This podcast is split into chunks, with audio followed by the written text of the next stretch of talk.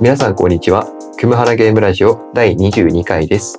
クムハラゲームラジオはゲームが好きなクムとお散歩が好きな花の2人が配信するラジオ番組です。ゆるく楽しく安全にを大切に僕たちがその時感じた心の動きを記録して後から振り返ることを目的にそれぞれの趣味と心の動きの話などをしています。ということで、は花さん今回もよろしくお願いしますい。よ。ろしくお願いします。さあ、また1週間の振り返りというところからですけども、い、かがでしょうか？はい。昨日、はい。とっても楽しかったです。美味しかったです。っていう話です。そうですね。昨日はちょっとまた特別な過ごし方をしましたね。はい。特別でしたね。何かというと、はい。えー私たちの真ん中バースデーをしました。とはいいうお話です。うん。最高でしたね。ちょっとなんかいろいろなことにチャレンジというか、はい。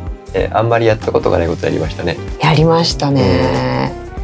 まず、イベントのはい。メインは、美味しいものを食べようっていうことでしたよね。はい。で私たちが選んだのは、うん。横浜の元町にある小さなフレンチレストラン、はい。そこでコースを食べるっていうのをやってきました、ね、なんか僕コース料理食べたこと人生でなくはないとは思うんですけど、うんもちろんそんな行かないし、うんだからああいうお店に行ってしっかりとしかもディナーだったので、うんディナーでフレンチのコース食べたのは人生で初めてだったかうんもしれないです。うんうんどうでした？最初から最後まで驚きでしたね。うんわかる。あこれフレンチじゃないとできないよなっていうのを随所に感じたしうん。あとの料理一つ一つとっても夏が始まって、うん。ねあのこれから深まっていくと思うんですけど、夏野菜とか季節の野菜が使われていたりとか、うんこれぞフレンチっていうのはこう手間がかかったり、うん。創意工夫が凝らされていたり、うん。なんかそういうのをちょっと感じたのでうん。2時間ぐらいのうん。食事の時間だったんですけど、うん。なんか終始一本の映画を見てるような感覚でしたね。そうなんですよね、映画でしたね。はい、体験できる映画みたいな感じでしたようね、リアルな体験が伴うやつ。うん。いやー本当に素晴らしかったです。食べてる時にも言いましたけど映画でありあとアートであり五感をフルに使う体験だなって改めて気づきました。音楽はまあ聴覚を主に使ってうん。絵を見に行ったら主に視覚を使って割と一点集中型うん。なんですけど食べることっていうのはまず目で美しいですよね。美しかった。本当に盛り付けが最高に美しかった。白いお皿がキャンバスになってるっていう感じですうん。ね黒いお皿がキャンバスになっていたり。そしてキッチンから聞こえるうん。お肉をジュージュー焼く音とかね。はいはい。バーナーでこううん炙る音とかしてくるじゃないですか。はい、目で耳で。あとはもちろん香りですよね、うん。とてもいい香りが漂ってくるっていう。うん。例えばパンを焼いているいい香り香ばしい香りとかコーヒーのいい香りもしましたよね、うん。あともちろん味ですね、うん。あとは噛む時の食感。これがだから触覚になりますね。完全に五感をフル活用させて、うあの場で私たちは体験できたっていうのはすごい貴重でした、そうですね。えっとお店に行くちょっと前にその花さんのその近況みたいなお話を聞いてて、なんか今マインドフルイーティングが熱いみたいな話も聞いてたもんだから、うん結果的にそのフレンチ食べる行為すべてがうん、マインドフルイーティングできたのかなって。マインドフルでしたねマインドフルに食べるとうん。リセットかかりますねあそう思いましたストレスが溜まった時あ。に、うん。暴飲暴食ってしがちじゃないですか、うんやりますね。変なもの暴飲暴食するなら、うん。ああいうお店行った方が。本当はリセットかかりますよね。だからそうですね。パチンコで1万円使うぐらいだったら、ああそうそうそう。1万円あればフレンチ全然食べれるじゃないですか。食べれますよね。しかもめっちゃいいやつ。うん。そっち使った方が。有意義。そうですね。健全なリセットがかかりますよ、い、い体験でした。で、うん。その後また良かったですよね。あそう。これもう僕があんまそういう経験ないんですけど、バーにちょっと。うん、うん私は初体験。あ初めて。でそう僕もそんなに会社員時代にその職場の上司とかと一緒にあの僕地元が鹿児島なので鹿児島にある焼酎バーとか、うん。なんかそういうところには行ったことあるんですけど、うん。都会のバーって行ったことなかったので、うん。ちょっとネットで調べて、うで Google レビューもめちゃくちゃ評価高かった高かったですね。4 4.1 4.3とかじゃないですか。4超えてるってすごいじうん超えゃないですか。てるのすごい。でレビュー見てもバーのマスターのそうそうそう。人柄が素晴らしいとかそそういうレビューが多くってあここ行きたいなって思って。ただそのレビューがつくぐらいだからあすごい人気あるんだろうなって思って、うん。フレンチ食べた後だったからお店が開いてるかどうかは分かんなかったんですけど、う行ってでそう運よく開いてて、うん。でそのバーもなんか落ち着き払ってる大人のバーあのマスター。でも大人って言っても60代とかそんな感じじゃなくって、うん。どうどうなんですかね？4 5 0代ぐらいだと思いますちょっと年齢不詳な感じ、うん若くも見えるしうんあのちょっと貫禄あるふりも見えるし、うんでその落ち着き払ってるマスターがいて、うんで僕らもそんなに慣れてないから、うんそれ伝えて、うんそしたらなんか最初はちょっとジンベースで、うんハーブうんハーブのなんかリキュハーブリキュール使ってましたねでそれで中になんかライムとか入っててちょっと夏にふさいい感じのお作りしましょうかって。それそんなに強くないのでって言ってもらってそれ飲んでうんいやなんか雰囲気がテレビドラマに出てくるようなうん。バーでうん。でそこでカウンター越しにマスターがいてで自分とか、ね、誰か一緒にいる人が肩並べてうん。飲みながらお酒片手に語り合ってとか、そういう体験ができたのも面白かったし、うん。僕最初気づかなかったんですけど、うん。僕らの隣にいた女性と男性うん。が最初入ってて、うん。で途中で男性がもう先にいなくなって、でもちろんその根掘り葉掘り聞くなんてことはできないですけど、なんかおそらくそこで鉢合わせした、うそれぞれお一人様で来ていたうん。男性女性がうん。バーでたまたま出会って語り合ってみたいそうなそうそちょっと大人の社交がされ行われていたのかなみたう、いな。うん、そうでしたよ初めての空間でしたね、うん。すごい良かったな。人がこうバーに行くのはなぜなのかっていうのが少しだけ分かったしうん。バーが世の中にある意味っていうのもうん。たった一回だけど少し分かった気がしました。うん。バーの中でも花さん的にうん。もうここが特に良かったなとか、うんうん、もしなんかそのバーをまあ僕らが行ったお店でいいと思うんですけど、うん。なんかそれを人におすすめするってやったら何が良かったってアピールしますか？おすすめしますか？あそこでしか語れない話っていうのがあると思います。あの空間でしか。はい。普段明るいところでは話せない話もはい。あの空気だとポロッと話してしまう人たちが続出するでしょうね。そうですねちなみに僕たちは今はお互いフリーランスでうん、働いているのでお金の話してましたね。めっちゃしましたね。半分ぐらいお金の話してたかおな。金の話そんぐらいやって、うん、あとその言葉に感情を乗せるとあかそうそうそう。私が熱っぽくずっとね言語化について話してましたね。うん、そうですね。でもあのバーのその雰囲気だからこそできるっていうのは、私たちの場合、日常でもよく話すしうん。言語化に慣れているはい。から、あまりあそこに行っても特別すここだからだよねっていう話はしないかもしれない。でも、普段言語化し慣れてない人が、うん。あそこに行った時にうん、ぽつりとする話はあ普段じゃ聞けないことだと思うんですよね。あの空気感じゃないと出ない言葉が絶対あるっていう空間づくりをしてましたね。あ素晴らしかったですね。ちょっと頻繁に行けるっていう場所ではうん。ないので、確かにね。もう年に1回とか2回とかかなっていう感じの場所ではあるんですけど、うん。でもちょっとなんかそういう体験やっぱいいなって思ったので、うん。ちょっとまたいろいろうん、体験していければなって。そうですね。くむさんどうでしたか？そう。ライトなテーマで、うん、動物占い。いいですね。あのちょっと結構僕占いも好きで、うん、なんか男で占い好きってどうなのかなってちょっと思うところもあるんですけど、うんうなんですかねその占いにハマって占いを盲信するっていうよりかは、うん。なんか占いって何かのフックになって面白いよなって思ってて、うん。ちょうど先週かな先週か先々週かちょっと花さんと一緒にいる時にうん、なんか動物占い興味ありますかみたいな、うん。うなんか昔流行ったじゃないですか、今どうかわかんないですけど今改めてお互いの動物占いチェックして、すると、えっと、僕はあの、えっと、動物占いってまず12個うん。動物がうん、いて、猿とか、うん、えっと、チーターとかライオンとか、うん、いろいろいるんですけど、うん、その中で僕はペガサスでした。うん、特殊。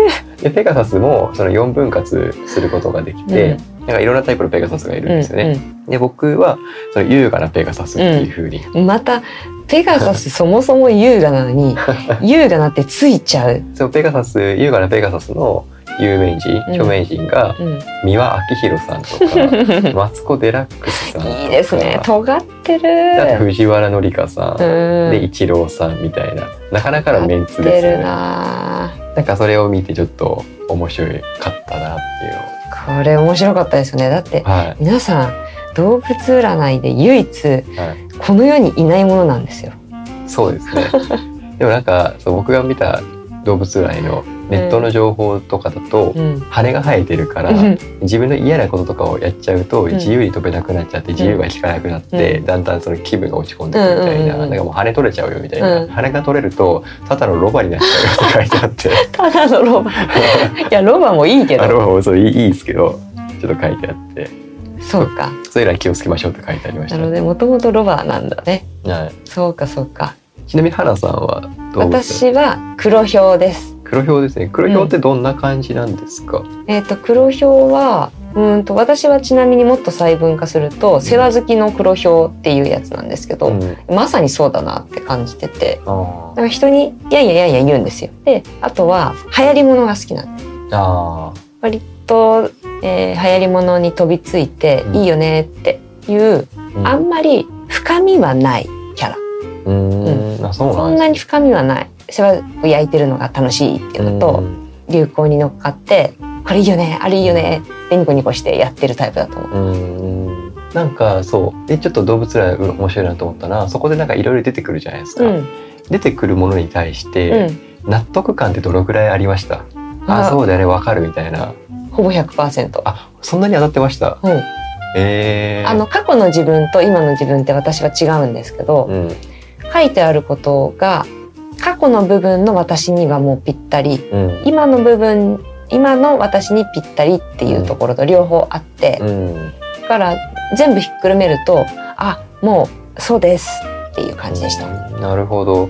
そっか。まあ僕もそうですね。このペガサスってひらめきとか感性とかがありますよっていうのと、うん。うん。あとそうですね無理をしてペースを崩すと能力が発揮できなくなりますとか、うん。あとはなんか自尊心があって、うん。周りに弱みを見せることはしないでしょうとか、うんうんうんうんあとこれはそうこれは一番よくわかりましたね。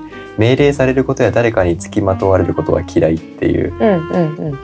嫌いっていうか、まあ、ちょっと苦手ですよね、うん。だからちょっと、まあ、一人で行動しがちっていうのはあるんですけど、うでもそう書いてますね。あの可能な限り周りとはうまくやりたいやりたいという気持ちは強いので、うん。自分を抑えていることもあるでしょうっていうふうに書いてあってあと、うん。ストレスを受けやすい出来事環境から距離を置いて正解ですっていうふうにあるので、うん。ちょっとなんかなんか自分の中でモヤモヤしてるとかあたまにこう落ち込んだりとかする時に、あやっぱこの子がうまく対処できていなかったからうんかなっていうなんかそういうつながりは僕は感じましたね。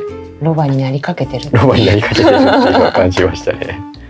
そうそう。でだからちょっとこういう動物占いって別にねこれが100%ではないかもしれないですけどくんさんじご自身でこれをはい読んどいた方がいいですよ。あそれで一言で言うと、はいあペガサスってこんな人っていうので、うん一言で言うと自由を愛するセンス抜群な天才肌らしいです。あのはい傍から見ててその通りなので、あのこれは忘れずにおられた方がいいと思います。もう一日一回声に出してよ。僕ははい僕を一言で言うとはい自由を愛するセンス抜群な天才肌で一日一回やるっていうねちょっとこっぱずこっぱずかしいですね。はい。まあでもちょっとねそういうのを見てるとなんか自分の違う側面とか、うん。見方ができるいろんな見方ができるかなって思うので、うん。なんかそういう楽しみ半分でうん。ちょっと見てる見るのも面白いかなって思うので、うん。あの動物占い改めてすっごい面白かったですよね。ね、なんかちょっと、ね、近しい人たち、まあ、うん。自分でセリフでやってもいいし、うん。近しい人たちを見てみるのも面白いし、うん。うん。生年月日あればわかるので、うん。ちょっとおすすめです。おすすめです。さあ原さん、はい。えーで今回本編なんですけども、うんちょっと今回は抽象的なテーマでいこうかなってより抽象的なテーマでいこうかなって思ってて、うん。ゲームがもたらす功罪っていうので、うん。功罪って言葉普段使います？あんまり使わないですよね。功罪ってまあざっくりいい面悪い面みたいな、うん。その両方を兼ねてる言葉なんですよね。うん。だからちょっと今回はゲームについていい面悪い面ゲームがもたらすいい面悪い面うんみたいな切り口でうん。ちょっとお話ししてみたいなっていうふうに思って、僕からちょっとお話しさせてもらうと、うん。やっぱりあの僕自身が子供時代とかあと、まあ、20代もそうですね、うん。ゲームに結構救われてる部分があったりうん。する子供だったので、うん。なんかずっとこううちにこもって引きこもりまではいかなかったですけど、友達が作れない時期が結構長くって、うん。一人であの何やったかっていうと、まあ、ゲームを黙々とやっていて、うん。ゲームが一個の逃げ場になっていたというか、うゲームがあるからなんとか生活することができていたのかなとかっていうのがあるので、うん。うんなんかそこがゲームのおかげでなんとか今までつながってきているっていうのが、まあ、まあこれが特に一番大きいですね。うんうん。うん、なんか生きる活力になっていたというか、うん。今度あの新作が出るからあれを買おうとか、うん。その待ち遠しい感じとか、うん。結構強かったですね。うんうん。でもちろんその、まあ、いい面があれば悪い面もあるから、うんまあ、悪い面っていう言い方をあえてすると、うん。やっぱりその時間うん。ね僕がゲームしてる時間周りのみんなは勉強したりとか、うん。部活頑張っていたりとかうん。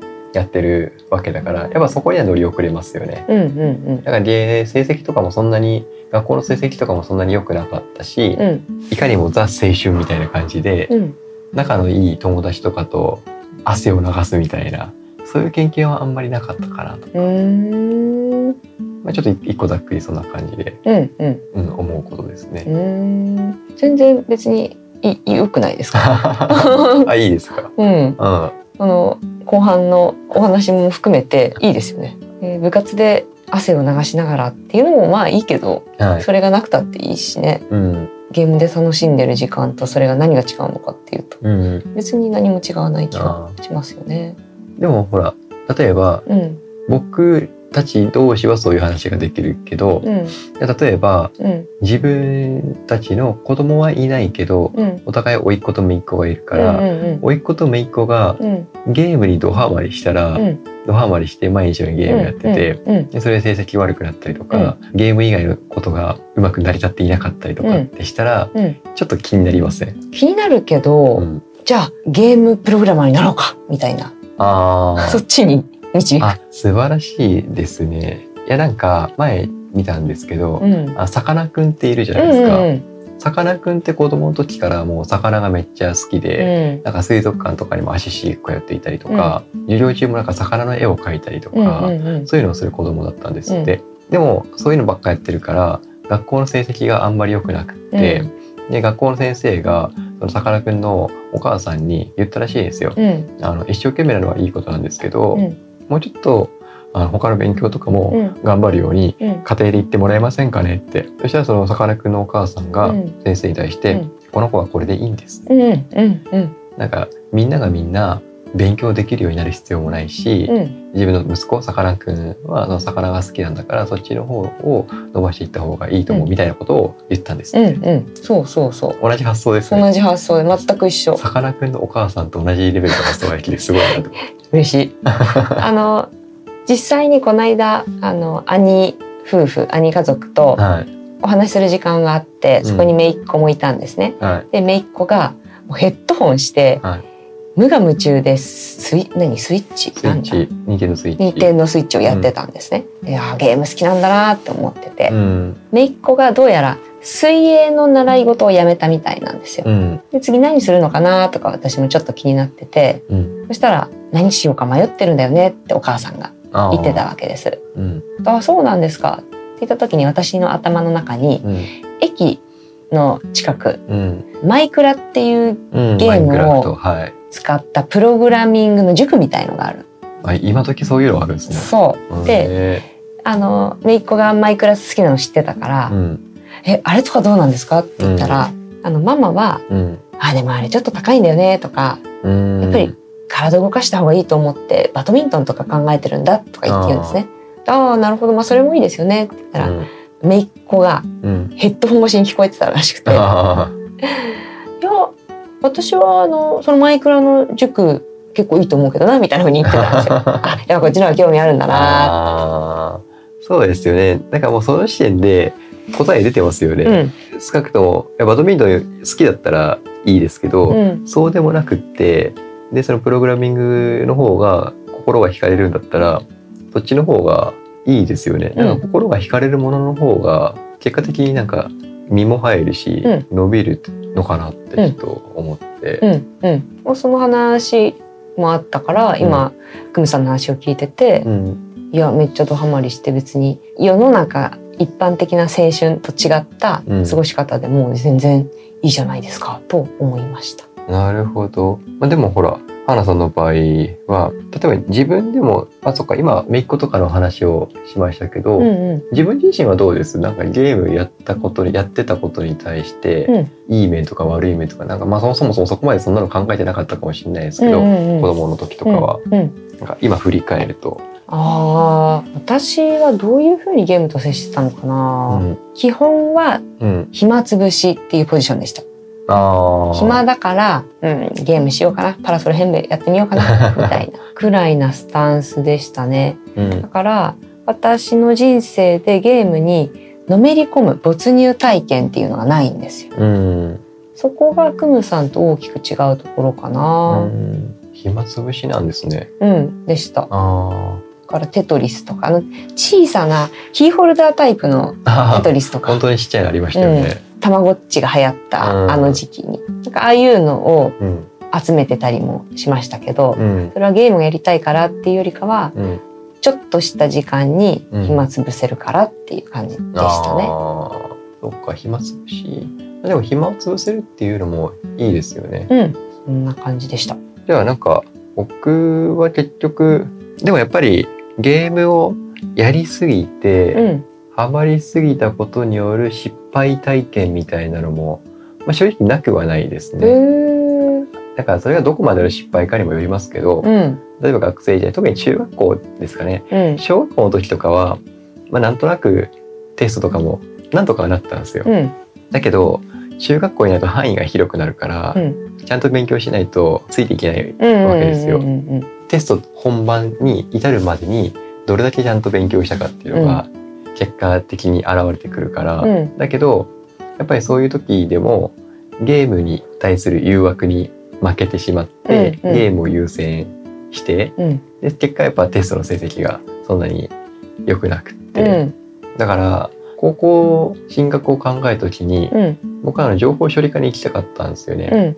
うん、情報系の学科。うん、あのプログラミングとかそういうの学びたいなと思ったから、うん、ちょっといいなって思う高校はうん、今の自分の成績からするとちょっとワンランクツーランクぐらい高いうん、高校だったんですようね。ん、でそこに行くための学力がなくって、それより下の高校だったら、まあ、ギリいけるかなみたいな、うん、でそこになんとか転がり込んだっていう感じだったので、うん、うん、だからそこでゲームにはまりまくって勉強をおろそかにしてしまったことによって、うん将来の幅がちょっと狭まってしまったのかなっていうのは感じますね。私、はいゲームにハマっていなかったのに、はい。勉強しなかったから、それがべ ゲームのせいとは限らないですよ。あのあそういうパターンあるんですね。そうそうそう。そうですよ。あ、なるほど。そっか、僕はゲームをややりすぎていて、うんゲームあ勉強できなかったから成績がって思ってたけど、うんそうじゃない人もいると。そうじゃない人もいるから。あ ゲームやってないけど、うん。全然成績取れないっていう。原さんそうなんですか？そう。じゃあ何やってたかって別に何をにハマってたというよりかは、はい。とにかく勉強が嫌いだったからやらなかったっていう。だけなんですけど。なんかそう功罪っていう意味でいくと手柄と過ち功績と在価っうんうんて書いてありますうんうね。ん。だからまあ手柄まあまあいい面悪い面うん。うん。だと思うんですよね。うんうん。捉え方次第だろうな。ああまあ悪い風に捉えれば悪いのが出てきますよね。そうそうそう。いい風に捉えればいいのが出てきますよね。うんだって僕もその子供の時にゲームにハマったことがなかったら、うん。今こうやってゲーム実況やってないし、うん。ゲーム系のポッドキャストとかもやってるうん。ないし、うん。多分その土台がないからこれやらないんですよね、今やってること。うん。結果として全部良い方向に働いてるんじゃないのかなと思いますね。あそうですね。だから強いて言えば、子供時代にいやいややっていたわけじゃない。うん。から、花さんがうん。勉強が嫌いっていうことを言っていたうん。から、でももちろん代わりに好きなものがあったわけで、うんで僕も、えっと、勉強はあまり好きではなかった、うん。うん。特に英語なんか一番嫌いでしたかうらね、ん。英語一番嫌いだったくせに、うん。あの今 FF12 実況配信している FF12 うん。は、えっと、日曜日。うん。明日で最終エピソードがうん配信終わって、うん。で、まあ、FF12 は日本語うん。で遊んテキスト日本語で遊んでるんですけど、うん。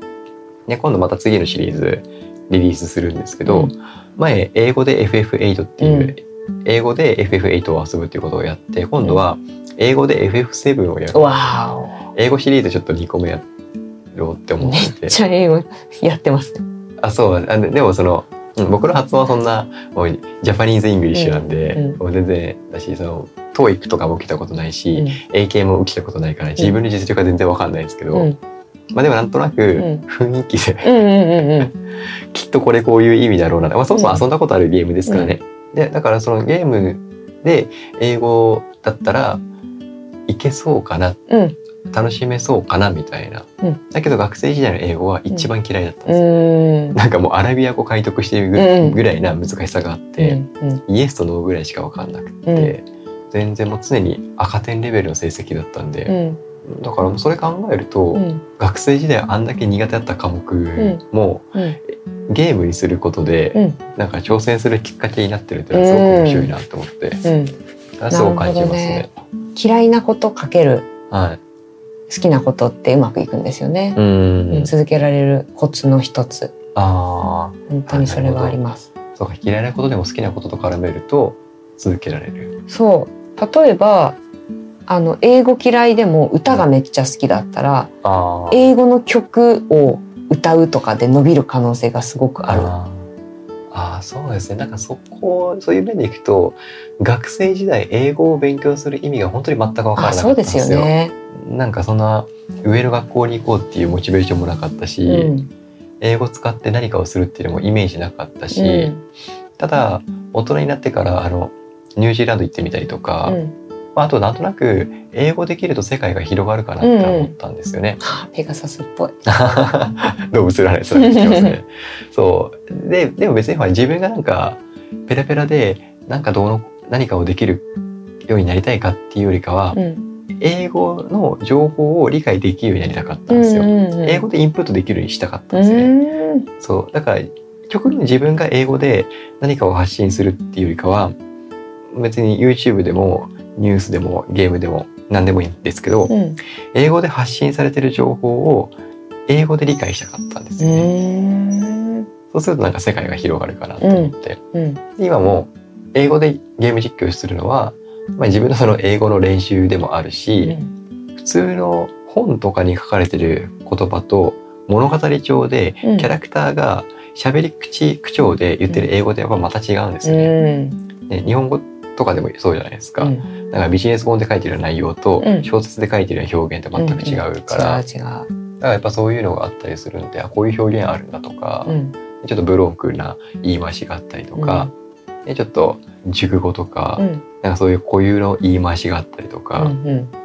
最近はあのバーミンっていう言葉を覚えて、う。ん。おう FF7 今ちょっと収録中なんですけど、うん。そのシンラーの社長さんがうん。バレットって、うん。あのマッチョのうん。あの人に言ううんうん。セリフがあって、うん。バーミンっていう言葉を言ってくるんです、ん。で最初バーミンってなんだと思って、僕バーミンの意味が分かんなくって、あちょっとこれ分かんない言葉だから調べてみます。っつって実況止めて、うん。調べてうん。そしたらバーミンバーミンってうん。害虫って意味があるんですよ。だからその敵のシンナのその社長さんがうん。バレたちに、うんお前たちは害虫だみたいなことをお言って。ほでなんかそ それがなんかまた一つ知らない言葉が増えたなって、あの英語の教科書に害虫出てこないですあ そうそう。でそれを覚えようとも思わないじゃないですか。出たところで、うん。どこで使うんだみうたいな、んだからそういう、まあ、ちょっと何？そう英語の教科書に相手をなじる言葉としてバーミンなんかその、うんテキストに載せないじゃないですか、うんうん普通。なんかその「Thi- This is pen」とか「うん。This is a pen」とか 載せるかもしれないけど「This is a pen」なんてうん。外人も使わないみたいな、うん日本日本でも これはペンですって言わないですもんね。見りゃわかるし、うん、分かっとるわですよね。見てわかるから、そうあの言語化を大事にしている花さんだって言語化多分しないと思うんですよあえて。逆に深いですよね。これは本当にペンなのだろうかってこう問われてる感じがして、あペンとは一体何なのだろうか みたいな。ーなんかもうそれだとなんかちょっとイデアのイデアとかなんかそういう概念の話になってくる、なんか哲学の話になってくるから、はい、そうですね。私とは一体みたいな。そまあちょっとそこいう話になんかそういうのがあって、う。うん。うん、なんか面白いから、うん。そうですねだから学生時代意外とこうデメリットうん、今振り返ると学生時代ゲームをしまくったことによって勉強しなかったから上の学校に行けなくって、うん。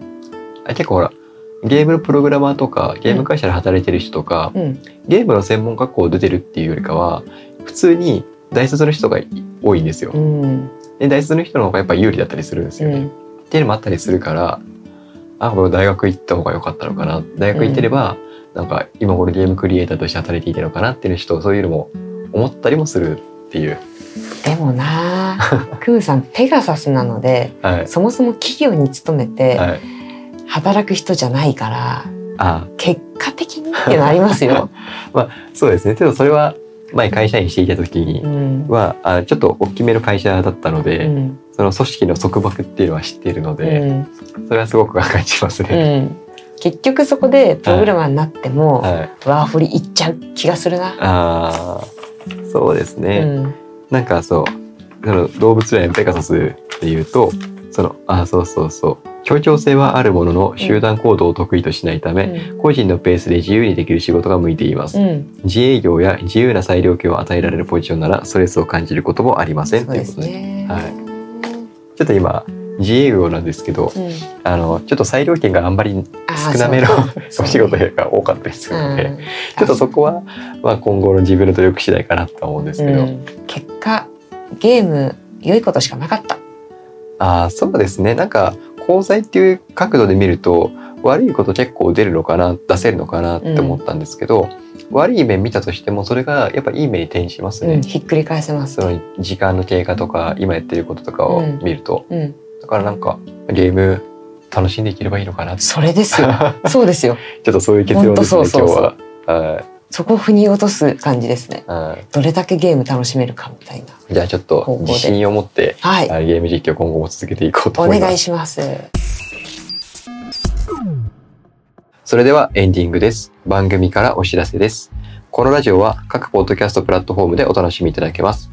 番組をフォローいただけると最新の回を配信時に受け取ることができるので、ぜひ番組のフォローをお願いします。また、ご感想やレビューをいただけると励みになります。カタカナで、クムハナでご投稿ください。ということで、で、ちょっと今回ですね、うんまたお便りいただいておりますので、ちょっとまたお便りを紹介しようと思います。はい。あの前回あのお便りいただいたレトロさんからまたいただいまてたレ、トロさん。はいえー、とその前回のエピソードですね21回、うん。エピソードを見てでまたコメントいあのメッセージいただきました、うん。でそのゲームを欲しいという理由うんっていうところで、うん。私も幼い頃の発売までのドキドキ感、あこれめちゃくちゃありましたね、とか限られたお小遣いの中で買うゲームの大きさ。これ本当思います。うん。とか大人の今になってそういう縛られた生活環境の中だったからこそうん。きっとゲームの大きさが今までより今よりとても大きかったなと思います、うん。そういう面では何でもちょっと頑張れば変えちゃうからこそうん。物の価値観が違って見えて少し寂しささえも感じてしまいます、大人って残酷ですね。うん。いつの間にかどこかに置いてきてしまったものたくさんあるだなあるんだなと感じてしまいます、うん。そういったことに自分たちが気づくこと気づけることが改めて大事なんだなって、うんうんうん。そういう伝える媒体を持つ私たちもうん。ゲームの話を通してでも伝えられることがあったら少しでも伝えていけたらいいなと思いますよね、ね。今回の熊原ゲームラジオさんもうん。とても深いなと考えながらうん。聞いていました、うん。ありがとうございます、うん。あの前回のメッセージ紹介の中で僕がちょっとお話ししていた、うん。お話しされていましたレガイア伝説。うん。懐かしいって思いました。やっぱレトロさんご存知でした さすが。さすがでございます。多分 それレトロさんですね、うん。私は2500本弱のゲームソフトを所有しておりましておお。というのもちまちま集めていたらそうなってしまいました、うん。もちろん家族公認ですとお,、ねうん。お子さん2人いる、うん。ね、弟奥さんもいるから。うん。でレトロゲームから最新のゲームまで集めているのですけど、昔の懐かしいレトロゲームを集め出したきっかけなのですがうん。当時社会人になり仕事も疲れてヘトヘトになった時にうん。たまたまあった懐かしいゲームをプレイした時にあの頃にタイムスリップしたんです。懐かしい気持ちってとても心地よい気持ちだって思ってそこから過去のレトロゲームを集めるきっかけになりましたうん。今みたいにゲーム実況とかが流行る前に集め出したので集め出した当時約20年前はうん。例えばスーパーファミコンのゲームソフトもうん。100円200円で買えましたうん。今やゲームソフトも高騰していますからねうん。うん。そういった意味でも本当に良かったです。うん。結婚してマイホームを建てあ 素晴らしい、うん。素晴らしいですね、うん。レトロさん。マイホームを建てる際にうん。自分の部屋にこもってしまうからという理由で、うん。1階のリビングの横の吹き抜けの部屋にうん。私のゲーム部屋があるのは、ここだけの話です。へーで私の YouTube チャンネルに私の部屋の動画があるのでよかったら見てみてください、あ ちょっとこれこれいいですね。今度見に行きます、えそれではこれからも熊原ゲームラジオさんを楽しみにしています。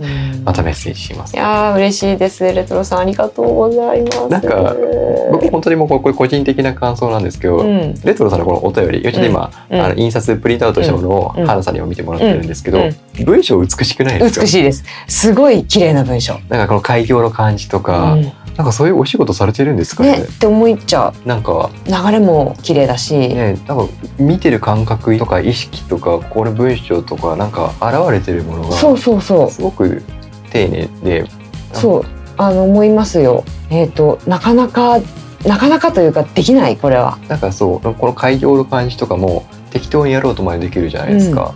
で僕はツイッターとかを見てて、うん。レトロさんとかがツイッターとかでなんかうんご自身に企画を考えるっていうので、ノートにこうダーってこうテーマの案が書いてあって、でそれでなんかテーマとかお話しすることとか決めてるんですよみたいなツイートがあったりとかして、うん。アイディアがうん、うんめちゃくちゃあるから、ねすごいスキルをお持ちですよね。ねって思うんですよね。うん。なんかちょっとなんかお便りもまたすごく励みね。嬉しいですね。ありがとうございます、また引き続きあぜひあのレトロさんの番組もうん。お聞きいたあだければなと、ひぜひですよね。はい思います。本では、えーまた今回も最後までお聞きいただきありがとうございます。ここまでのお相手はクムと当花でした。また次回もよろしくお願いいたします。